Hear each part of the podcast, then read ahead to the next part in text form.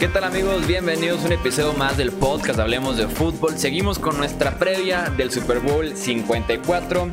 Ayer platicamos del equipo de los Kansas City Chiefs, del flamante campeón de la conferencia americana, pero tenemos que darle espacio hoy al campeón de la NFC, que son los San Francisco 49ers, que buscan su sexto título del Super Bowl, lo cual los empataría con Steelers y con los Patriots como la franquicia más ganadora en la era del Super Bowl en la NFL. Entonces, importantísimo partido para ellos. Y así como tuvimos invitado para hablar de los Chiefs, que era analista y además aficionado de los Chiefs, tenemos el mismo perfil para platicar el día de hoy de San Francisco.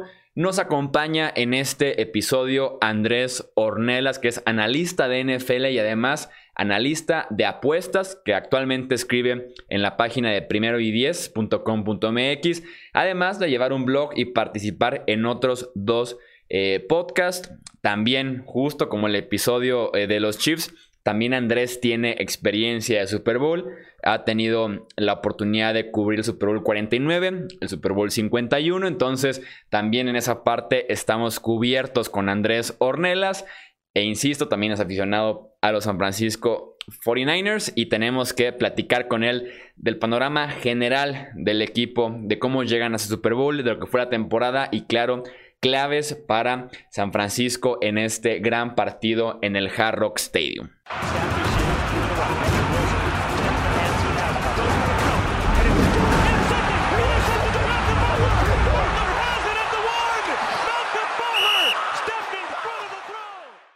Bienvenido Andrés Ornelas aquí al podcast de Hablemos de Fútbol. ¿Cómo estás? Me imagino que nervioso ya a unos días del Super Bowl 54. ¿Qué tal, mi querido Chuy? Sí, pues la verdad sí estoy muy nervioso. O sea, como que no me había caído el 20 de lo que mi equipo estaba haciendo hasta que ya lo vives ya así de cerquita y empiezas a pensar y, y, también sobrepensar en todo lo que podría pasar. Y sí, la verdad sí te empieza a poner nervioso. De repente hasta no duermes. Sí, no, y vaya, vaya temporada que poco a poco me imagino que eh, tenías que empezártela a creer, sobre todo con San Francisco, eh, siendo el último equipo invicto que cae eh, después de iniciar 8-0. Entonces me imagino que al inicio era difícil de creer, sobre todo porque uno como aficionado se lleva a veces unas volteretas y le rompen el corazón de diferentes maneras sus respectivos equipos. Pero ¿en qué momento realmente dijiste eh, este equipo de San Francisco tiene con qué, eh, tiene ese potencial de tal vez no Super Bowl, pero de empezar a hacer ruido y hacer cosas grandes eh, en la temporada y en los playoffs?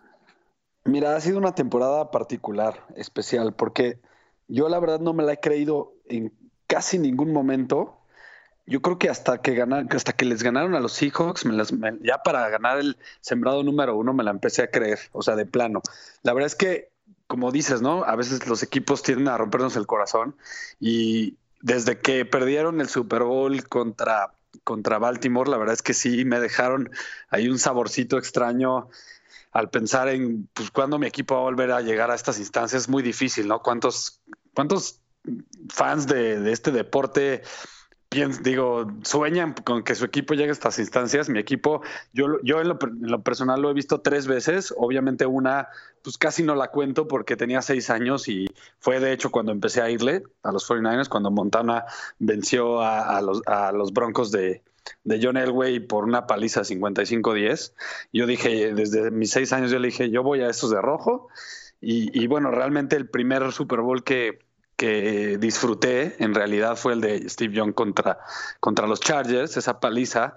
Y desde entonces, pues ha sido un equipo diferente porque muchos equipos se mantienen arriba, otros se mantienen abajo. Este ha tenido muchos altibajos, ¿no? Muchos, algunos años buenos, muchos malos. Y creo que ahorita, desde que llegó Jet George, ya como a poner orden como dueño de los 49ers, pasaron ahí eh, varias cosas antes, pero llegó él y yo creo que sí tiene una idea correcta de lo que debe de hacer un equipo de fútbol americano para ser, para ser exitoso. Y bueno, obviamente el, el, que, el hecho de que le dio a, a John Lynch y a Kyle Shanahan estos contratos de seis años, creo que desde ahí empezó eh, a decir, ok, les tengo la confianza, eh, para adelante. Y como cuando perdieron con ese equipo de, Jim Harbaugh, te digo, repito, me, rompió el corazón y dije, bueno, no me la voy a creer hasta que ellos me la prueben. Y bueno, ahorita ya me, las, ya me, están, me están comprobando que sí es un equipo de verdad. Pero, hijo, estoy al 90% de creérmela, pero la verdad es que no quiero, porque si, me, si vuelven a perder, para mí es como si no hubiera pasado nada. Sí, claro, en ese, en ese sentido te entiendo eh, perfectamente.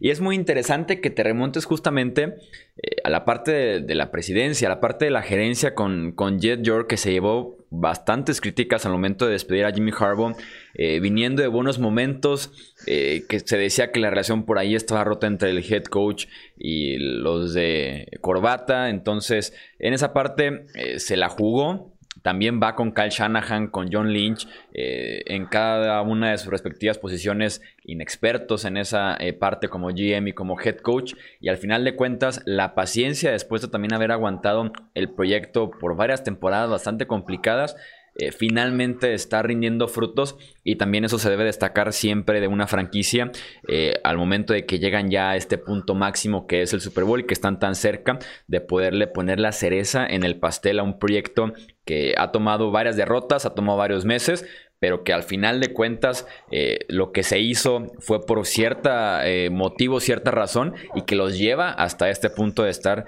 eh, disputando en el Hard Rock Stadium el Super Bowl 54. Los San Francisco 49ers, que son uno de los tres equipos que le da la vuelta por completo una temporada a otra, que ganan cuatro o menos juegos en la temporada 2018 y llegan hasta el Super Bowl en la siguiente temporada. Durante el off-season, eh, ¿cuál movimiento destacarías tú que se cambió el chip, que de alguna manera el roster se fortaleció y que da cierto paso a que tengamos una temporada tan buena por parte de San Francisco? Mira, eh, yo creo que Jet York al, apostar con estos dos personajes, John Lynch y, y Cal Shanahan, lo primero en que pensó es quiero dos personajes brillantes, quiero dos personas brillantes que que sean sumamente inteligentes. Yo creo que le dio el clavo con los dos. Se ha demostrado, yo creo que al Shanahan cuántos equipos ha transformado eh, en cuanto a ofensiva. Digo, podemos pensar en Cleveland, podemos pensar en, los Redskins, en los mismos Falcons que llegaron al Super Bowl también.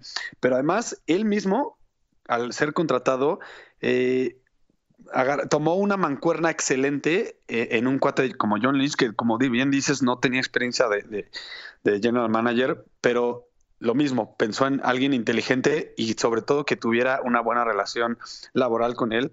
Creo que han hecho una excelente mancuerna. Entonces yo creo que han, han tomado jugadores no tan, no, no, no vistos como estrellas, sin embargo, un poco subvalorados, ¿no? Como el, el, caso de Quan Alexander, creo que fue un... Yo desde que lo tomaron estuve muy contento porque creo que era, desde que estaba en, en, Tampa, era un, gran jugador y un jugador muy rápido, muy versátil, eh, de esos linebackers que dicen de línea a línea, que, cubren todo el campo, que además son, son, buenos en cobertura, que es raro. Normalmente, normalmente los linebackers eh, medios eh, buenos son buenos para correr, digo, para cubrir la carrera, no tanto para la cobertura.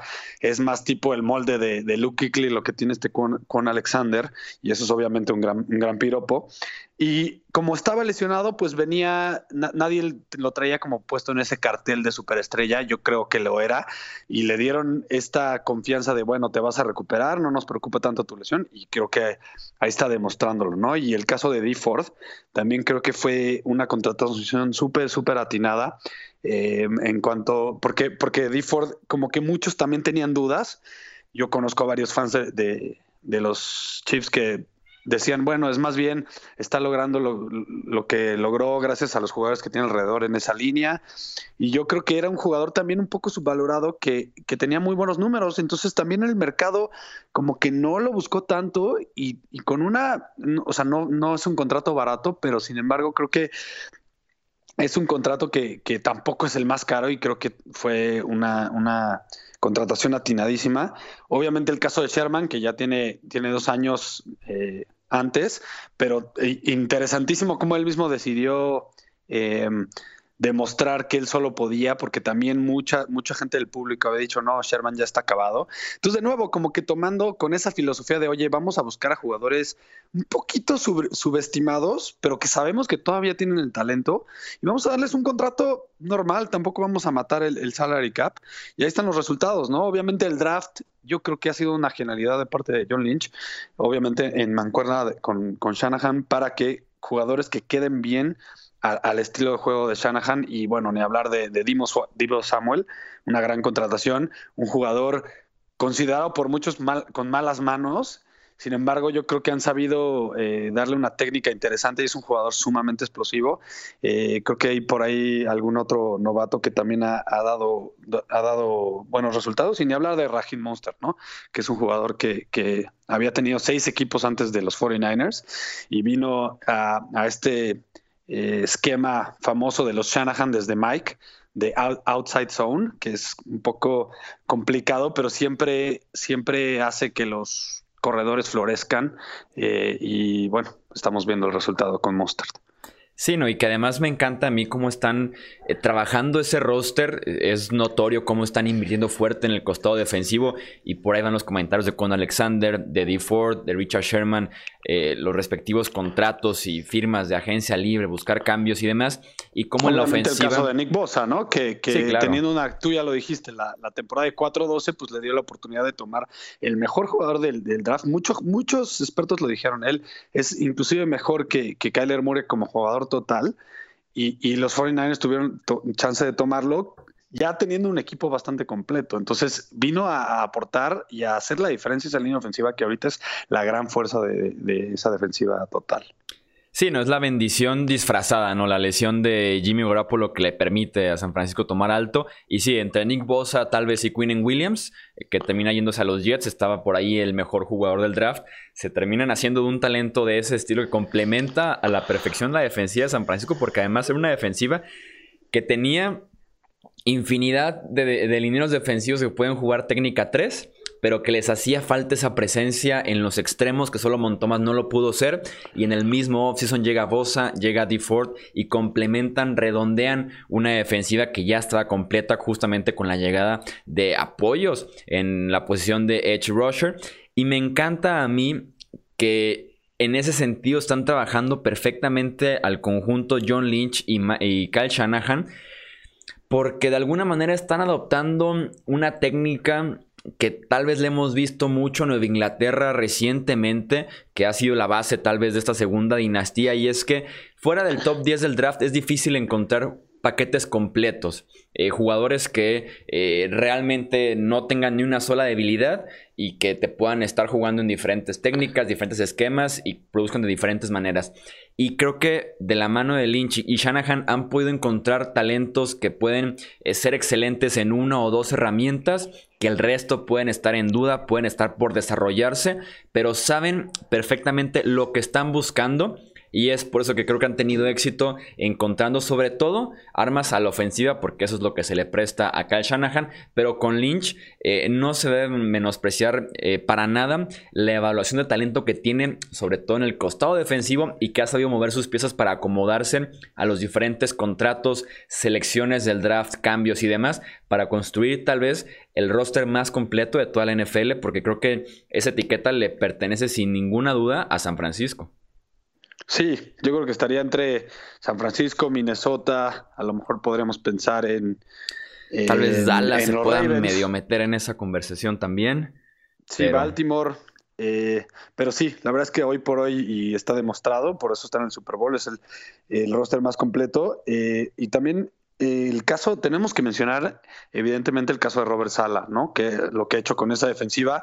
Y yo pongo siempre el ejemplo específico de Ari Armstead es un jugador que llegó también de primera ronda, pero no había rendido, lo mismo que, que Solomon Thomas. Y, como que ha sabido, él junto con el, coach de, línea defensiva, por supuesto, han sabido darle ese cambio de, técnica que él mismo acepta, que desde que llegaron ha visto muy diferente el, panorama y ahora es el líder en, en, sacks, ¿no? Entonces vale la pena este, mencionarlos. Sí, no, y justo hablando de Eric Armstead, eh, creo que va a tener un muy buen Super Bowl. Creo que eh, se viene un show por parte de Eric Armstead trabajando el interior de la línea ofensiva de los Chiefs durante el Super Bowl. Así como anotación alrededor de este excelente liniero defensivo que sí, esa temporada explota, se mete al Pro Bowl, se mete al All Pro eh, y de manera muy merecida esos merecimientos. Y además en año de contrato, ¿verdad? También eso mm, siempre va a ser por ahí una motivación extra para los jugadores de todas las ligas eh, prácticamente del mundo y todos los deportes que eh, quisieran eh, meter en esa conversación. pasando a lo que es ya como tal el Super Bowl 54, el partido que nos espera en el Hard Rock Stadium el próximo 2 de febrero. Antes de pasar a pronósticos y meternos tan de lleno, eh, mencióname un jugador clave, un jugador que creas tú que tal vez no es de los más mencionados, no es ni Goropolo ni Raheem Mostert, pero que tengan un rol importante en el Super Bowl 54 que pueda marcar la diferencia como tipo héroe inesperado. Para mí los dos jugadores más importantes ni siquiera van a ser mencionados en la generalidad de los análisis. Uno sí, obviamente, que es el caso de George Kittle. Él va a ser mencionado, pero no por lo que voy a decir. Y muy mencionado. muy mencionado, pero más por sus pases atrapados. Sí. Y yo me refiero a, él junto con, con Kyle Juszczyk. Ok. Pero más por su habilidad de bloquear. Yo creo que ellos hacen, le dan este complemento a esa gran línea ofensiva para que Kyle Shanahan juegue este juego de versatilidad en, el momento de correr el, balón y, y, diga, ok, quiero correr por el lado fuerte, quiero correr por el lado débil, quiero correr por el centro, quiero hacer un, picheo. Puede hacer realmente todo y yo creo que en gran parte se debe a gracias a estos dos personajes y sus grandes bloqueos, porque creo que, y es lo que te digo, ¿no? Todo el mundo cuando va y voltea a ver a, George Kittle, eh, se imagina estas corridas después de la atrapada de 40 yardas, se imagina este cuate super físico que corre rapidísimo, que salta alto, muy, eh, muy grande, pero realmente su habilidad de bloquear es poco mencionada y yo creo que es de los factores más importantes de verdad de este juego terrestre, junto con Juszczyk que eh, siempre habla en el hueco y por eso es que también hacen brillar tanto a, estos corredores que pues si lo ves eh, así muy a fondo, no son ningunos superestrellas, pero los hacen ver así y yo creo que la, fórmula es estos dos jugadores que, que, bueno, yo creo que no he visto una vez en que un cuate se los quite fácil, sobre todo el bueno, a los dos realmente. Y, y hasta es, es, es, chistoso porque el mismo George Kittle te cuenta sus, sus, eh, sus historias de que él ama ser bloqueador, él le gusta mucho ser bloqueador y cuando hace este, entre comillas, pancake block, que es cuando tiras a un jugador al suelo después de hacer un bloqueo, él siempre va y se los presume a todos en el huddle. Entonces creo que es una parte no vista de, estos dos jugadores y creo que pueden hacer la diferencia en el Super Bowl. Sí, no, y además el caso de, de Kyle Jusic no solo es el mejor fullback de la NFL, pero también debe ser el más versátil y el mejor utilizado. Cayó en la ofensiva correcta, insisto, saben lo que están buscando en San Francisco y su set de herramientas se acomoda perfectamente a la utilización que tiene y a lo que le piden a la posición de fullback en esta ofensiva de Kyle Shanahan. Cuando eh, criticaron, ¿no? Cuando lo contrataron le dieron un contratazo, pero ha, ha sido como anillo al dedo. Sí, tal vez el único contrato por lesiones, obviamente, que no ha rendido en todo San Francisco es el Jerry McKinnon, que sigue pendiente, que seguramente va a ser cortado, pero pues ya en este backfield eh, no tiene mucho, mucho puesto. sí, exactamente. Eh, ojalá hayan escuchado el episodio que grabamos de los Chiefs en el que analizamos el ángulo del Super Bowl desde, desde la parte del campeón de la conferencia americana y vamos a aplicar la misma dinámica ahora para platicar de San Francisco, el ángulo del campeón de la NFC. Andrés, suponiendo que no vi yo el Super Bowl 54, no sé cómo, pero no lo vi. Por alguna razón extraña no me perdí el partido. Y me dices al final del encuentro que San Francisco quedó campeón del Super Bowl. ¿Qué pasó en el partido? ¿Qué fue la clave que tiene que hacer San Francisco para poder cumplir con ese eh, pronóstico de que quedaron campeones este Super Bowl? Oye, quisiera eh, poner un paréntesis rápido y regresar un poquito al punto anterior. Eh, también creo que otro jugador que nadie nunca habla y es, es importantísimo para la defensiva es eh, Tart. Es el safety fuerte creo que también hace muy buen trabajo, pero bueno, ya regresando a tu pregunta, yo creo que no es ninguna rocket science, como le dicen los gringos, eh, el analizar el cómo ganaría el, Super Bowl si yo no lo hubiera visto en mis 49ers, es simplemente seguir el guion de lo que ya han hecho hasta ahorita, es jugar una defensiva muy, muy, muy fuerte, empezando con la base de presionando con cuatro lo que te da obviamente presionando efectivamente con los cuatro jugadores eh, sin blitzear tanto para eh, darle también eh, más jugadores a la cobertura. Y obviamente tienen estos jugadores talentosísimos en la cobertura, jugar eh, hombre a hombre o ya sea también en zona. Creo que esta es la, fórmula perfecta para desconcentrar a, Mahomes. Y, si te fijas, yo creo que los partidos que ha perdido Mahomes este año han sido con esa fórmula. Realmente él es un jugador muy bueno que sabe reaccionar mucho en contra del Blitz. Entonces, si le mandas cuatro, es la fórmula perfecta para que el, cover eh, atrás esté mucho más completo, mucho más, eh, bueno, obviamente tenga más jugadores eh, disponibles. Y eh, por el otro lado del balón, creo que, pues obviamente lo vimos contra, contra Green Bay. Mira, ha habido muchos comentarios en contra de Jimmy Garoppolo y la verdad es que yo sí lo defiendo mucho, porque si un equipo es tan, tan efectivo corriendo el balón, ¿por qué no lo van a seguir haciendo y por qué van a... Es mucho más riesgoso siempre eh, lanzar el balón que, correrlo. Entonces, no es una crítica en contra de Garoppolo, al revés. E, ellos han tenido partidos y lo podemos, podemos poner de ejemplo el de, el de eh, Nueva Orleans, el de los Santos, en donde Jimmy ha tenido que lanzar, eh, sufrieron las lesiones de, de, Kittle, sufrieron las lesiones de, de los dos tackles, McKinley y y Staley. Y en esos, la verdad es que Garoppolo tomó la batuta y dijo, este es mi equipo, y los ganó él con su brazo. Pero si no lo necesitan hacer, ¿por qué demonios lo van a hacer? O sea, Brady al principio de su carrera eh, eh, era muy parecido a cómo los Patriotas ganaban los partidos. Entonces yo creo que sería con la misma fórmula, ¿no? Atacando esa, una de las debilidades de la defensiva de, Kansas. Yo sé que contra, contra Derrick Henry se vieron mejores, pero en, sí, en todo el año, una de las debilidades ha sido el juego eh, bueno, parando el juego terrestre del contrario. Y, yo, la verdad es que creo que más bien en el caso de Eric Henry, pusieron todos sus esfuerzos en frenarlo y Tannenhill no tuvo la, bueno, no sé si Tannenhill o Mike Brable no tuvieron la manera de reaccionar pero en este caso los 49 sí tienen el equipo más versátil y ya lo comentamos de toda la liga, que pueden ganarte por tierra, pueden ganarte por aire, entonces no pueden mandar a 8 o 9 jugadores a la caja porque te van a comer eh, por el juego aéreo también. Entonces, si los 49ers tienen al menos 120, 150 yardas corriendo, yo la verdad creo que tienen muchas posibilidades de ganar este juego. Sí, Kansas contra Tennessee se vendió por completo de tener a Derrick Henry. Eran 7-8 jugadores cerca de la línea de golpeo. Lo limitan a 69 yardas por tierra.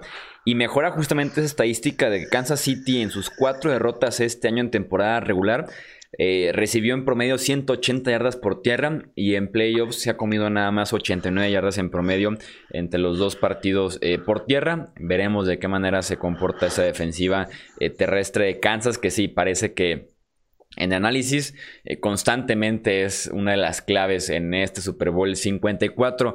Eh, desafortunadamente, para... dime, dime. Perdón, perdón por interrumpirte. Otra cosa que tendría que pensar que, pasó es que eh, empezaron bien los 49ers, porque a diferencia de los Titans y a diferencia de los Texans, yo creo que sería mucho más difícil que si los, que si los Chiefs llegaran a perder por 21 puntos, por 17 puntos, pudieran regresar de manera tan eh, efectiva como lo hicieron contra los Titanes y contra los, los este, Texans, les costaría mucho más trabajo contra los 49ers.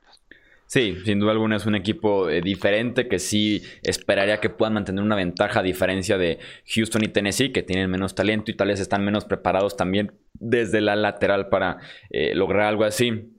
Desafortunadamente también tenemos que hablar del otro escenario, Andrés, eh, que es qué pasaría si San Francisco pierde el Super Bowl, qué es lo que salió mal para los 49ers.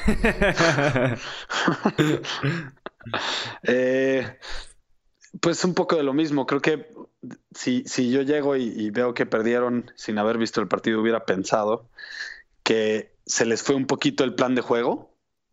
A lo mejor lo que, un poco los que, lo que les pasó a los Ravens eh, en contra de los Titans, que ellos tenían muy en la cabeza el, plan de juego y si tantito se les salía de guion, este, se panicaban y tiraban todo por la basura, le daban el balón a este Lamar Jackson a que lo aventara 50 veces, creo que ellos eh, se tendrían que salir del, guion, se tendrían que salir un, poco de la idea de este equipo completo que tienen y a lo mejor tendrían que yo creo que también tendría que sufrir algunas lesiones. A lo mejor en, medio del partido se les lesionará un jugador, con uno o dos jugadores clave que, que se lesionen, pensando en Kiro o pensando en, alguno de los dos tackles, creo que sí sería eh, una razón importante por la que perdieran este, podrían perder este partido.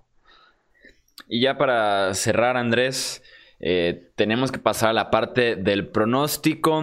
¿Quién crees que gana este partido? ¿Por qué? Y si tienes por ahí también un aproximado de marcador, pues de una vez vamos con él. Ay, mi querido Chuy, me da mucha pena, pero tengo una superstición ahorita. Eh, si, les preguntas a mis amigos de primero y diez, este, desde que empezó 49ers a jugar en playoffs, no he dicho ni una sola palabra en, los análisis de apuestas sobre los, partidos de los 49ers. De hecho, eres, eres este privilegiado que es la primera vez que, alguien escucha un análisis mío, mío, sobre los 49ers, sobre los Chiefs de este partido. La verdad es que no quiero dar un, este, un pronóstico. Yo creo que me abstengo de eso y mejor espero a que tú me des el tuyo. Yo todavía no estoy al 100% seguro. Eh, no estoy todavía al 100% seguro. Empiezo a tener una idea del juego. Eh, por lo menos, eh, ¿te lo imaginas como un juego a muchos puntos? Sí. Ok, muchos puntos. Sin embargo, creo que podrían tener valor las bajas. Porque la línea es que ya voy a, dar un poco, yo también soy analista de apuestas. Este, voy a dar un poco mi análisis del movimiento de la línea. La línea se ha movido eh, o sea, mucha gente, el 80% de la gente le está apostando a las altas. Y, sin embargo, la línea no se ha movido lo suficiente para garantizar que se, que se, que se equilibre un poco eso. Entonces siento que podría estar en el, en el balance, o sea, justo en el en el límite. Ahorita el número está en 54.5. Entonces creo que podría quedar en 54, 53 puntos, con todo que sí son muchos puntos, no serían las, las altas atascadas que muchos piensan que puede pasar. Sí, porque la línea creo que inició en 52.5 y, y, sí, justamente han estado ajustando, pero no lo suficiente, es lo que... Yo creo, se me hace muy curioso y se me hace muy raro que Las Vegas no haya ajustado a 56, a 56 y medio, pensando en que el 80% del público le está apostando a las altas. Entonces, esos movimientos siempre a nosotros, a, los que le, le, entramos fuerte este análisis de apuestas, nos, nos hace pensar que hay algo raro ahí y que podría ser que haya valor en las bajas. Por eso, pero sí creo que haber muchos puntos, sin embargo, creo que se va a quedar en ese número. Ok, y, ya por último, como para sacarte poco a poquito tu pronóstico, eh, ¿una posesión o de 10 puntos para arriba la diferencia de quien gane? no, hay, duda que una posición, porque piensa, en todos los partidos de los 49ers, eh, sobre todo contra equipos difíciles, y también piensa en, en, los partidos de los Chiefs, en temporada regular sobre todo, casi todos han sido por 10 puntos o menos decididos. Entonces, sí, eso no me queda duda. Una posesión, o sea, máximo alguno de los dos le va a llevar 10 puntos al otro. Ok, pues poco a poquito se pudo medio conseguir tu pronóstico para eh, el gran partido y sí, se respetan las cábalas, supersticiones y todo eso para que eh, al final de cuentas el domingo por la noche estés celebrando un título de tu equipo en el Super Bowl 54 en el Hard Rock Stadium, Andrés. Dios te oiga. Quest for Six. Muchísimas gracias por tu tiempo, por venir aquí al podcast Hablemos de Fútbol y también por compartir tu análisis y opinión acerca de este gran partido que tenemos para cerrar la temporada, Andrés. No, pues muchos saludos a, nuestros queridos, nuestros queridos escuchas de hablando de fútbol y encantado de participar el día que me quieras invitar. Yo aquí estoy puesto. Muchísimas gracias Andrés, esperemos que sí eh, se pueda repetir este encuentro y claro, estamos ahí al pendiente tal vez para platicar después del Super Bowl, esperando eh, felicitarte y saber ahora sí tu opinión acerca del juego. Ojalá, ahí les paso mi, mi, Twitter que es arroba Andrés Ornelas H para lo que quieran y si quieren también por Instagram, alguna gente, algunas personas me escriben, es este arroba Andrubis con B de burro. Perfecto, pues ahí está entonces la información de Andrés y esperemos a ver cómo, cómo le va a los aficionados de San Francisco el domingo en el Super Bowl. Eso es todo entonces por este episodio del podcast de Hablemos de Fútbol. Recuerden que tendremos episodio toda la semana hablando del Super Bowl 54 para enterarse de más noticias, análisis, opinión, diferentes ángulos del gran partido. Tenemos Twitter, Facebook, Instagram y el canal de YouTube. También hay muchísima información, muchísimo contenido por parte del equipo Hablemos de Fútbol, así que no se pierdan ni un solo detalle de esta gran cobertura que estamos haciendo del partido que se disputa el próximo 2 de febrero en el Hard Rock Stadium. Yo soy Jesús Sánchez y eso es todo por este episodio.